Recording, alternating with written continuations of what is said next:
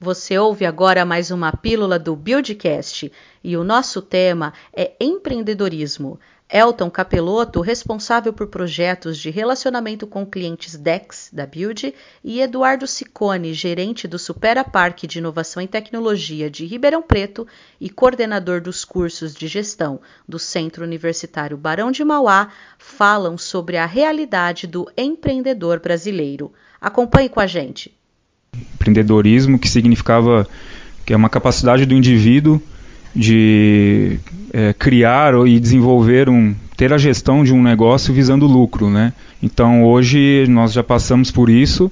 Essa palavra lucro ela foi meio que alterada por uma criação de valor, ou seja, lucro é uma consequência do que o indivíduo ele está executando tanto no serviço quanto né, na venda de um produto em si.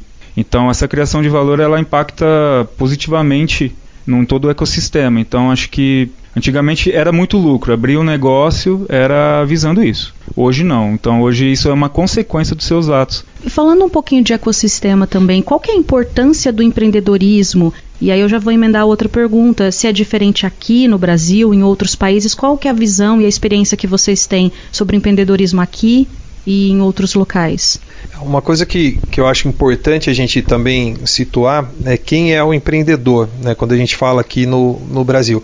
Porque muitas vezes, quando a gente fala, principalmente quando a gente puxa né, para um lado, por exemplo, que eu atuo, que é o empreendedorismo inovador ou empreendedorismo tecnológico, é, a gente tende a achar que o, o empreendedorismo ele é formado por startups, por empresas de tecnologia, por empresas que deram certo. Né? A gente tem muitos exemplos aí de sucesso, empresas que viraram grandes organizações, grandes corporações. Só que quando você vai, por exemplo, e olha no GEM, quem que é o empreendedor, a gente vê que a realidade ela é muito diferente. A gente ainda tem uma informalidade muito grande, então, se não me engano, o, a, a, maior parte dos empreendedores eles ainda não possuem nem a formalização, nem o CNPJ. A gente está falando de, de um empreendedor que ainda está no mercado informal.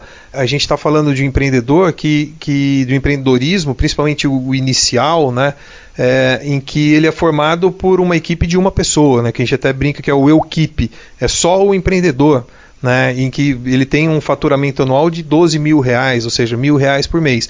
Então, quando a gente fala em empreendedorismo, é importante a gente conhecer o que, que é esse empreendedorismo no Brasil. Né? Quando eu estou falando disso, eu estou falando fazendo esse recorte do Brasil. A gente tem sim né, uma diferença muito grande do ecossistema brasileiro de outros ecossistemas. Até porque o empreendedorismo no Brasil ele é muito recente. Então, se a gente fazer um recorte histórico, né, o Sebrae, que é uma das instituições que mais incentiva o empreendedorismo, ele foi criado no meados da década de 80. Muitos cursos, como você me apresentou, coordenador de cursos de graduação e pós, é, até hoje não tem a disciplina de empreendedorismo. Por exemplo, eu fiz a minha faculdade, eu tenho uma formação em economia e eu não tive empreendedorismo. E acho que até hoje o meu curso, na USP, onde eu cursei, não tem a disciplina de empreendedorismo. Lógico, faz tempo que eu não me atualizo em relação a isso, mas eu, eu tendo a afirmar que não tem.